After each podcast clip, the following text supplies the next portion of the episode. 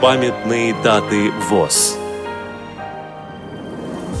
14 января, 110 лет со дня рождения Ивана Яковлевича Паницкого, композитора и баяниста, заслуженного артиста РСФСР. 14 января, 105 лет со дня рождения Бориса Владимировича Зимина, участника Великой Отечественной войны с 1958 по 1986 год, председателя Центрального правления Всероссийского общества слепых, общественного деятеля Всероссийского общества слепых, почетного члена ВОЗ. 17 января, 185 лет со дня рождения Савы Яковлевича Дерунова, писателя. Программа подготовлена при содействии Российской государственной библиотеки для слепых –